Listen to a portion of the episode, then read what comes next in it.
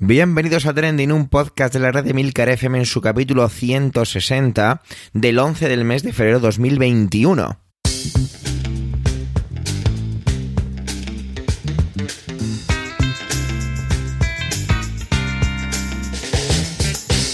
Trending es un podcast sobre lo que pasa, sobre lo que ocurre, sobre las noticias que pueblan las redes sociales. Todo ello con opinión y siempre con ánimo de compartir. Por ello somos varias voces, aunque yo, Javier Soler, haga de presentador. Trending es tu podcast de noticias semanal. Adelante. Siempre que llegamos a capítulos redondos, como en este caso 160, me quedo un ratito mirando como hacia el infinito y diciendo, bueno, la cosa no va mal, ¿no? seguimos aquí aportando nuestras opiniones y nuestras cosas que nos llaman la atención, esos trendings que nos sacuden semanalmente. ¿Cuándo fue la última vez que sacaste dinero de un cajero? Pues yo la verdad es que no me acuerdo. ¿O que pagáis en efectivo? Pues salvo el otro día que compré el pan eh, la verdad es que no me costaría intentar recordar cuándo he sacado dinero por última vez. O sea, es curioso. Y de esto no viene a hablar el alma, y es que estos, estos cambios de hábitos, estos hábitos modernos, como por ejemplo que yo pago siempre con el reloj, o pagar casi todo con tarjeta por el tema de la higiene y evitar así el contacto con cosillas, pues nos, nos hacen que hayan cambiado nuestros hábitos y que incluso rezaba un titular por ahí y es de lo que nos viene a hablar alma de que quizá los cajeros están condenados a ir desapareciendo. ¿Quién sabe? Adelante, alma.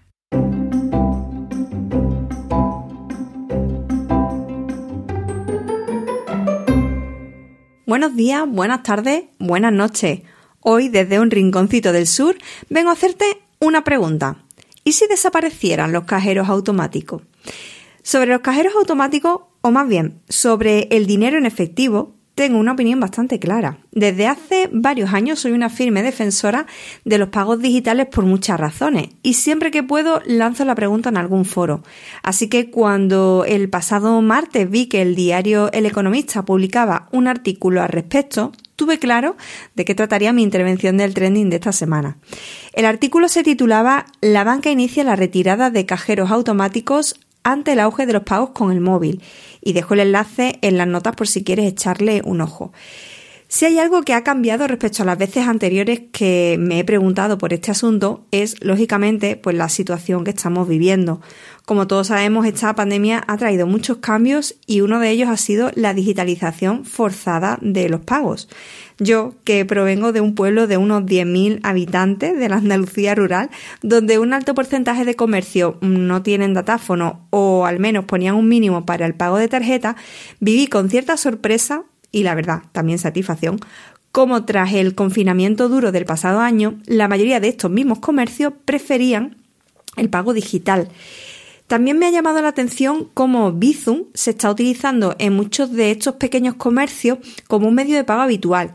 Y ciertamente ha sido una coincidencia pues, bastante positiva el hecho de que estuviera ya tan implantado entre particulares cuando estalló la pandemia. Como decía al principio, para mí el pago digital ofrece multitud de ventajas. Eh, no digo que sea perfecto, pero creo que sus beneficios superan a los inconvenientes que pueda acarrear pues, no poder pagar en efectivo. Para empezar, algo fundamental es el coste. Producir dinero en moneda o en papel cuesta dinero a los contribuyentes. Bueno, y también distribuirlo por todas las entidades bancarias y por los cajeros automáticos. Aunque quizá para mí la principal ventaja es que ayuda a luchar contra el fraude fiscal. Al fin y al cabo, las transacciones digitales siempre, siempre dejan rastro, algo que es mucho más difícil de controlar con el dinero en efectivo, ya sea por transferencia, por tarjeta, por Bizum, por PayPal, las transacciones siempre se pueden rastrear. Precisamente, por eso en los últimos años se ha ido limitando el importe de las operaciones en efectivo.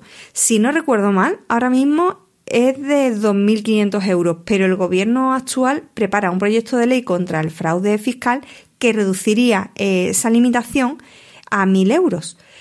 Cuando me documentaba para esta intervención, eh, me resultaba curioso eh, cómo informaba el diario El Economista sobre este asunto, sobre el anteproyecto de ley que prepara el gobierno.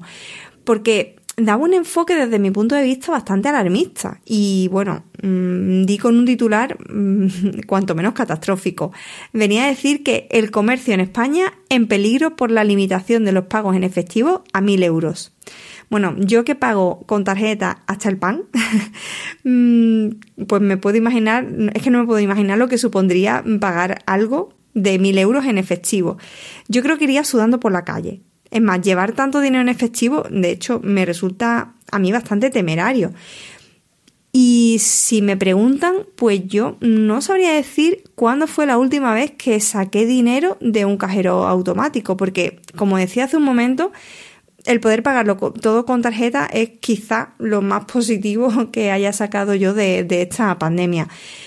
Eh, por lo que leo del, del proyecto que, de ley que está preparando el gobierno desde el pasado verano, el objetivo pues, es principalmente hacer desaparecer el dinero en metálico pues, de una manera paulativa y a largo plazo.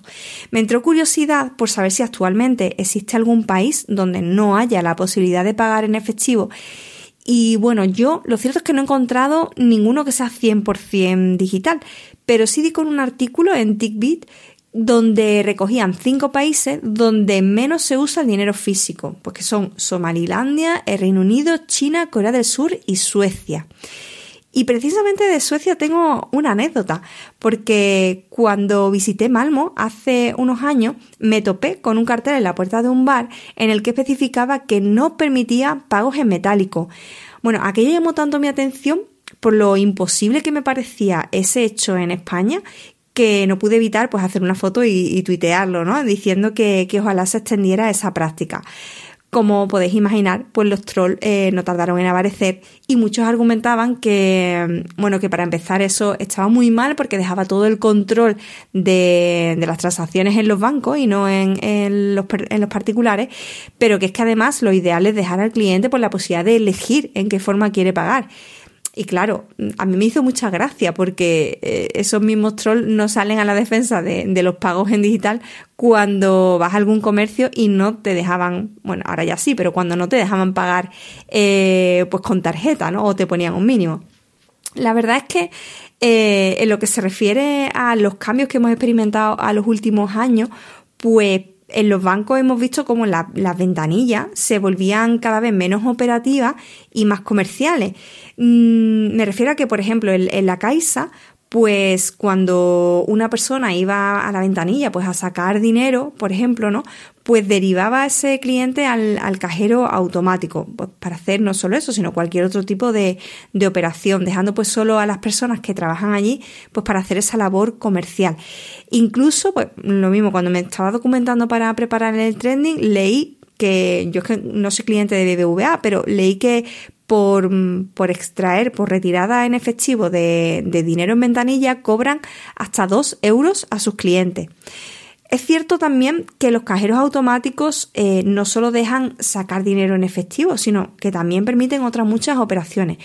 Pero a excepción de lo que es extraer o incluso ahora que también se puede, ¿no? Ingresar dinero en efectivo, todo lo demás se puede hacer ya desde la web del propio banco o desde su aplicación de móvil porque además el móvil en sí se ha convertido en un medio de pago pues que incluso está sustituyendo a las tarjetas, ¿no?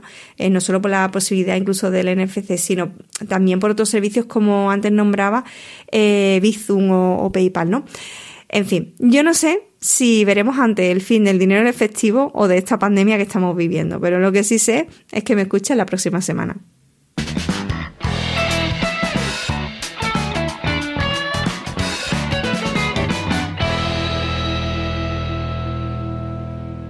Manuel visita Rusia junto a Josep Borrell, alto representante de la política exterior de la Unión Europea. La verdad no tenía ni idea de que este viaje había tenido un montón de polémicas, pero bueno, parece que así ha sido. A ver si con el análisis de Manuel sobre este trending aclaramos un poquito los conceptos porque yo no me he enterado muy bien. Adelante Manuel.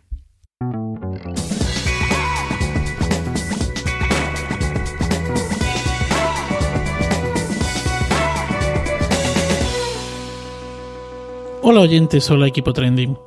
El pasado 23 de enero comenzaron una serie de manifestaciones en Rusia en apoyo del líder opositor ruso Alexei Navalny.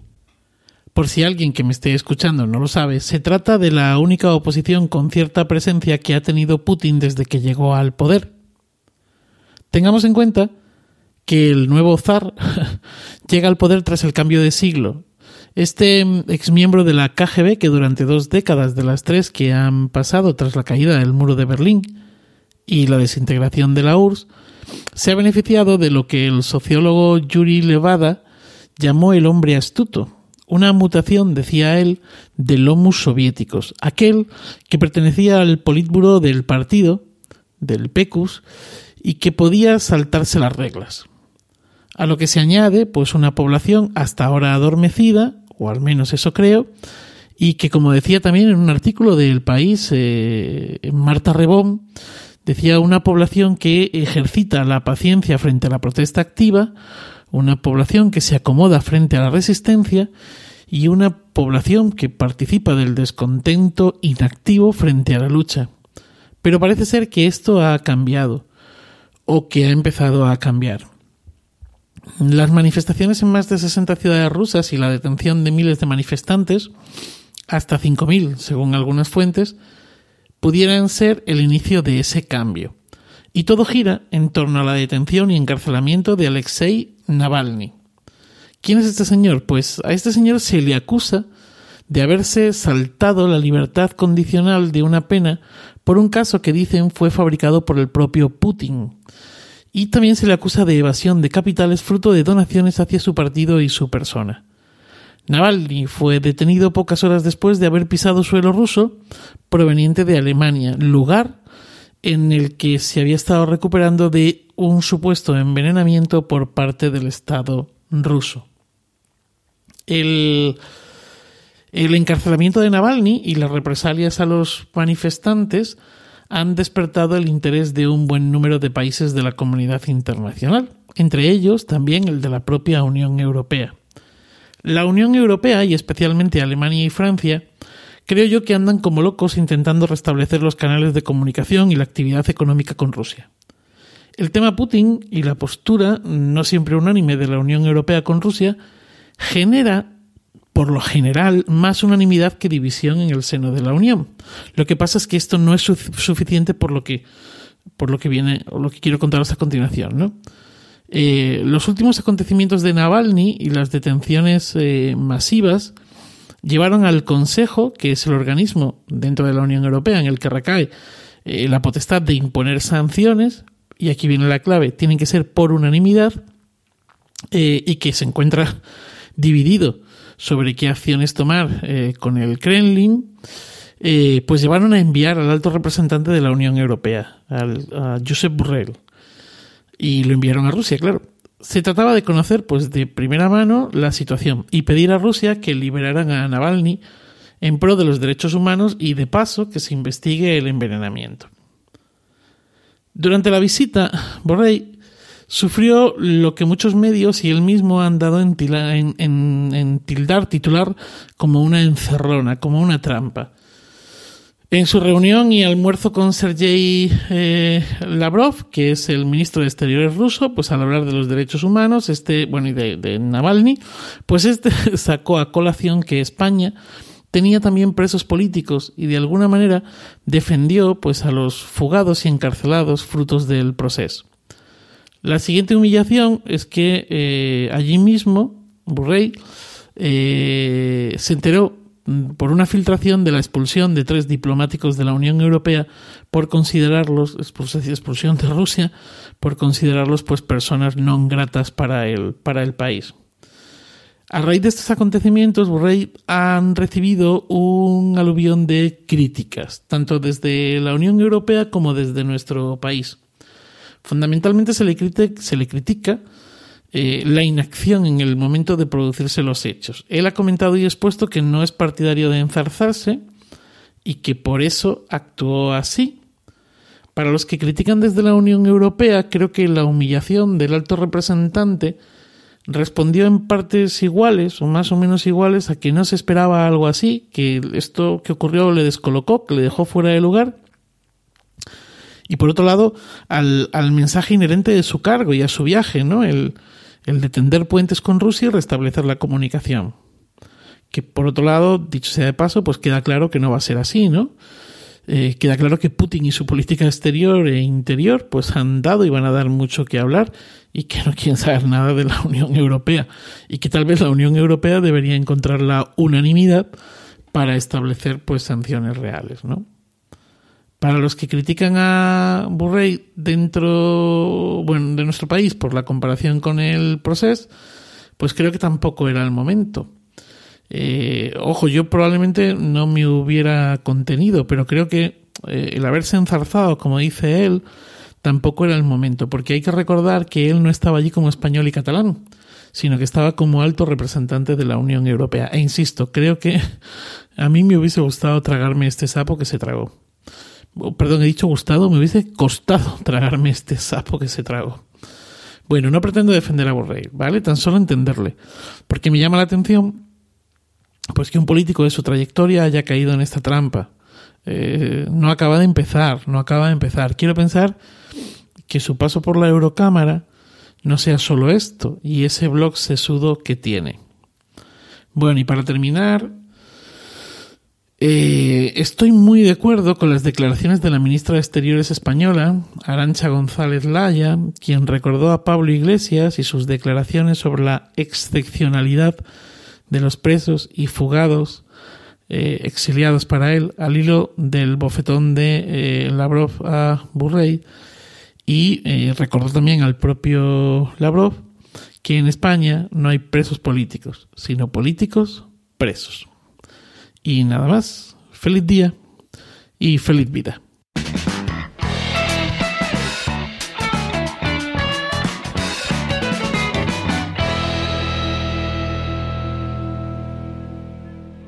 Antonio se viste de gala y va a la Casa Real, en esta ocasión la decisión de la princesa Leonor de estudiar bachillerato fuera de España. Cualquier cosa que tenga que ver con la Casa Real, últimamente o bueno, casi siempre, es susceptible de ser comentado, criticándolo o alabándolo. Y en este caso, pues no podía ser menos. Así que, adelante Antonio.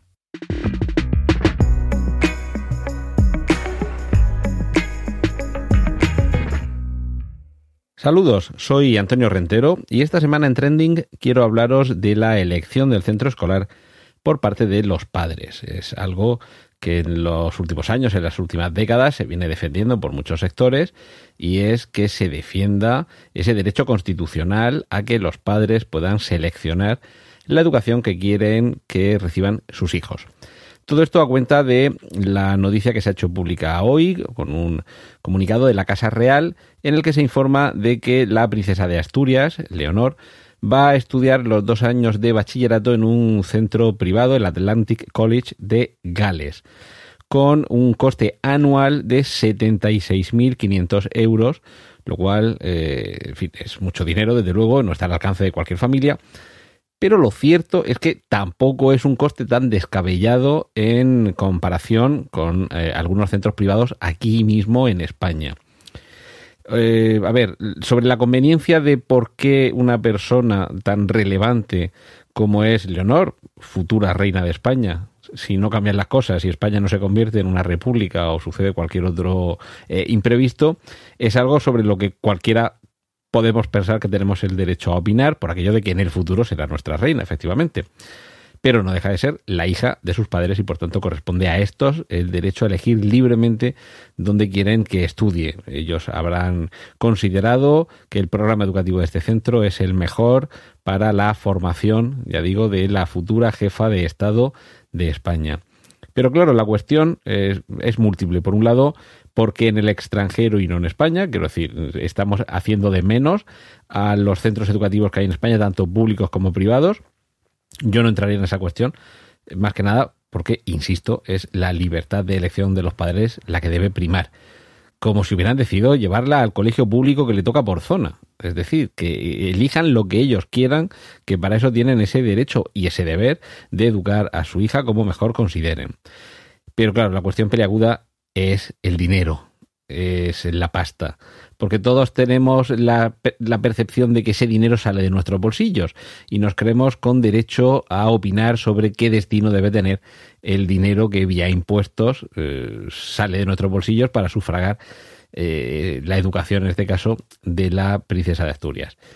Y el primer pero que le puedo poner a este razonamiento es que establecer esa línea de pensamiento considero que es tan errónea cómo tratar de que un funcionario, un señor que está en la administración, un policía, un sanitario, se gaste su sueldo en lo que nosotros pensamos que debe gastárselo. A ver, el, el, sueldo de un funcionario, y a todos los efectos en este sentido, el rey de España es un funcionario, trabaja para nosotros, nosotros le pagamos su sueldo, es la retribución a su trabajo. Y a partir de ahí, una vez, y evidentemente no esté en el momento en el lugar de entrar en si la retribución es justa, adecuada, excesiva, eh, escasa o medio pensionista, pero si la retribución por su trabajo es su sueldo, y en este caso el comunicado de la Casa Real deja bien claro que ese dinero va a salir de la asignación que reciben eh, tanto el rey Felipe como la reina Leticia por su trabajo como funcionarios al servicio de la jefatura del Estado, es que ese dinero es suyo. Como si lo quieran meter debajo de una baldosa en Palacio Real y no gastarlo eh, nunca o como si se lo quieren gastar, mm, como han hecho, por ejemplo, en la Junta de Andalucía, algunos eh, miembros del gobierno en putas y coca, ¿de acuerdo? Mm, lo que pasa es que en ese caso, en este último caso, resulta que no era su dinero, sino que era dinero desviado porque mm, tenía unos, unos fines y bueno, me repito al ejemplo de Andalucía, pero en otros sitios también hay quien ha cogido el dinero que estaba destinado a lo que fuera y se lo ha metido en su bolsillo o se lo ha gastado en darle el contrato a un amigo. Todo eso son eh, usos inapropiados de un dinero que no es propio, te apropias de lo que no es tuyo para destinarlo a los fines que a ti dé la gana. Pero es que en este caso, ya digo, es completamente distinto. Es el dinero que como funcionario le corresponde a, a Felipe de Borbón y a Leticia Ortiz y ellos han decidido que como tienen la casa pagada, porque es verdad, como otros funcionarios, por ejemplo, que también eh, tienen el, domicilio pagado por el erario público, pues en este caso mm, se ahorran ese dinero que no se lo gastan en otras cosas y lo van a dedicar a la educación de su hija. Que podemos, eh, nos puede parecer mejor o peor, por supuesto. Que nos puede parecer inapropiado, por supuesto.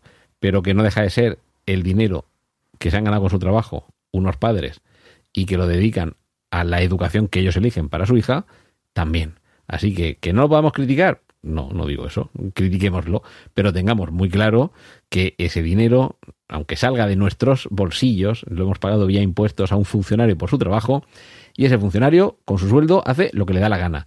Y si no, cualquiera de vosotros que seáis funcionario, preguntaos ¿qué pensaríais, cómo os tomaríais el que cualquiera os dijera cómo tenéis que ganaros vuestro dinero, que lo habéis ganado con vuestro trabajo, o sea, este más, eh, eh, suponga más sacrificio, o se gane cruzando los pies encima de la mesa y dejando pasar las horas, eso ya es otra cuestión, pero si es un dinero al que tenéis derecho por vuestro trabajo, os lo gastáis en lo que queréis. Y nada más, esto era lo que tenía que comentar eh, esta semana aquí en Trending. Y ahora os dejo que disfrutéis con los contenidos del resto de mis compañeros. Un saludo de Antonio Rentero.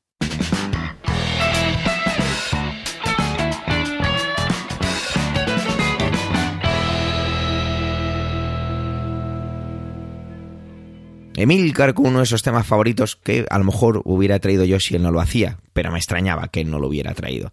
Tiene que ver con el, el segundo impeachment eh, hacia la figura de Donald Trump. Y es que el Senado de los Estados Unidos ha celebrado ya la primera sesión de este segundo impeachment en el que los senadores demócratas han recibido el apoyo de seis senadores republicanos. De esta forma haríamos, o, perdón, haríamos, no, no puedo atribuírmelo, se haría que eh, Donald Trump no pudiera volver a representar, no, no pudiera volver a presentarse, perdón, que me trabo, a unas, futuras elecciones. Pero según Emilcar dice que él mucho se teme que las victorias para la justicia acaban aquí, que no hay mucho más que, rascar. Vamos a ver qué, nos, qué más nos cuenta. Adelante, Emilcar.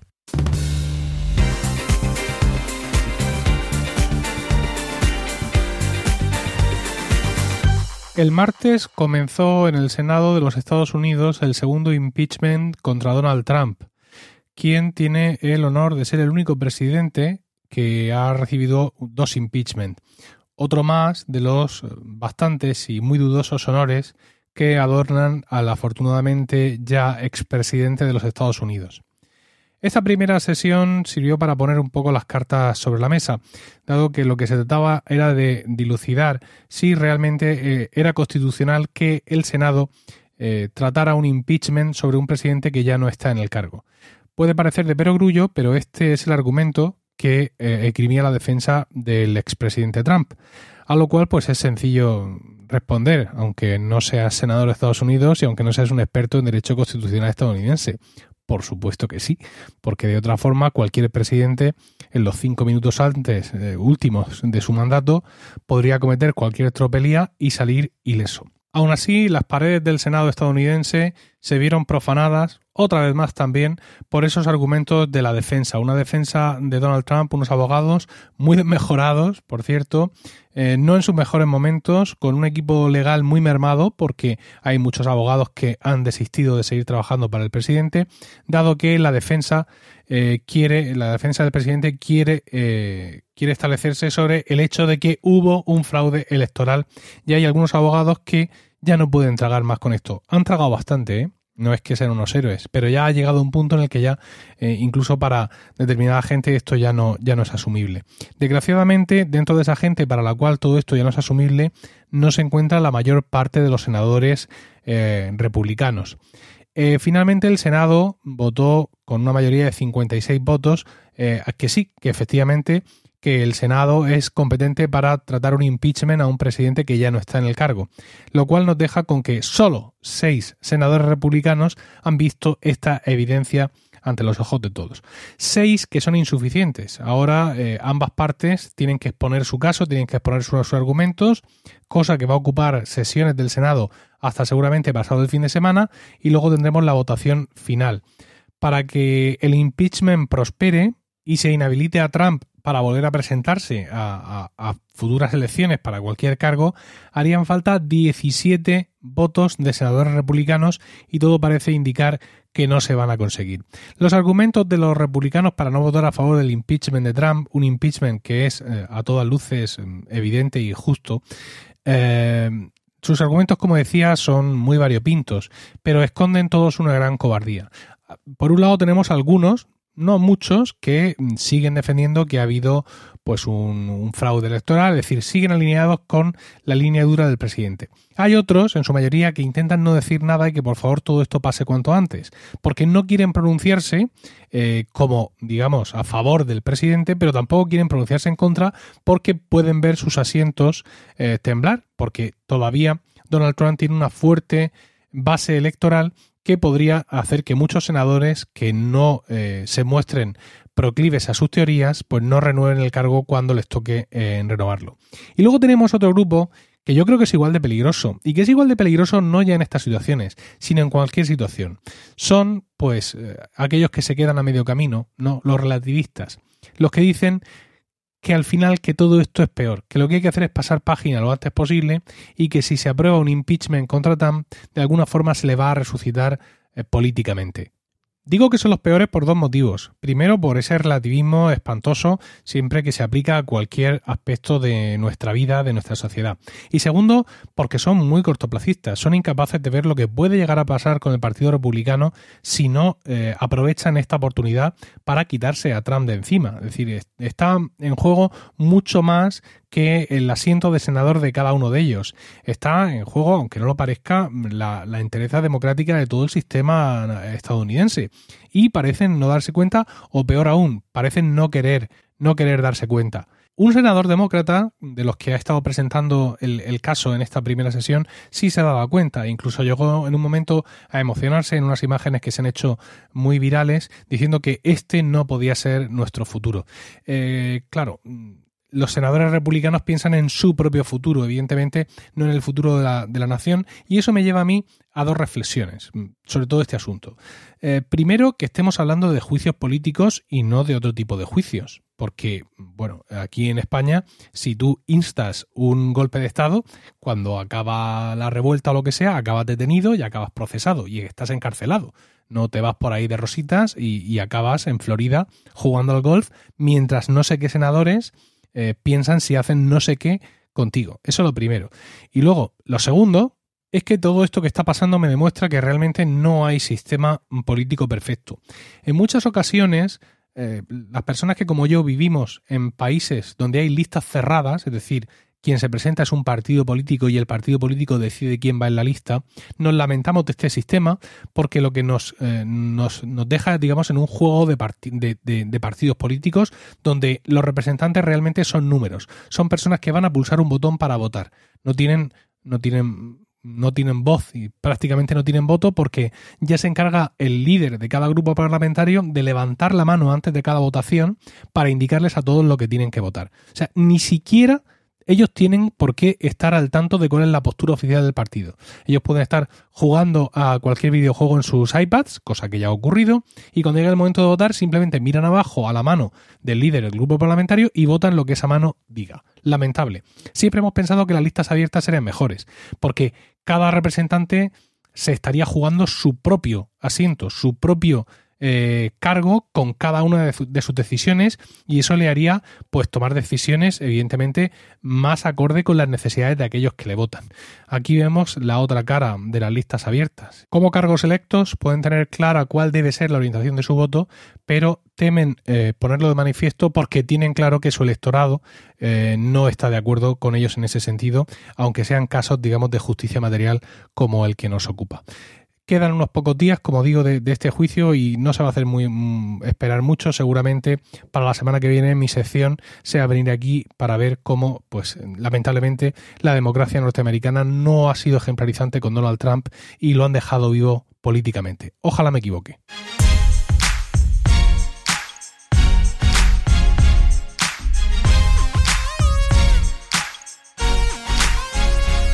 La verdad es que esta semana estuve muy muy cerca de no traer tema, ¿vale? No, nada me gustaba, nada me llamaba la atención y me, me costaba mucho porque, porque, bueno, no sé, las cosas que quizás si fueran trendings, pues la verdad es que no me apetecía mucho traerlas. Sin embargo, sí que es cierto que durante un par de días vi bastante movimiento en Twitter con las declaraciones de Montero, con el tema de eh, lo que había dicho el vicepresidente Pablo Iglesias en, en, la entrevista al diario Ara sobre el tema del tipo de democracia que hay en España y demás, ¿no? Y cómo ella disculpaba, o más que disculpar, creo que aquí Montero no intenta, no intenta disculpar, sino digamos que diluir un poco, ¿no? Que bueno, pues que eso tiene que ver con que estamos en campaña electoral, dijo.